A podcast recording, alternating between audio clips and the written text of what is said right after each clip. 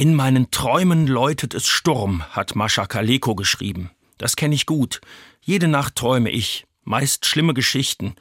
Ich werde verfolgt, kämpfe gegen Monster oder als Soldat in einem unsinnigen Krieg.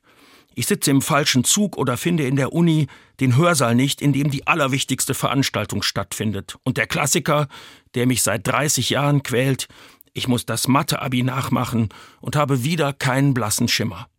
Träume sind keine Schäume. Sie erzählen vom Leben, von Angst und Überforderung, aber auch von der Sehnsucht und dem, was noch werden soll. Auch von meinen Eltern habe ich geträumt. Beide sind im letzten Jahr gestorben. Im Traum haben wir uns schon wieder gesehen. Ob das auch in Wirklichkeit geschieht? Ich hoffe es. Kommen Sie gut durch die Nacht, das wünscht Ihnen Dominik Blum von der Katholischen Radiokirche.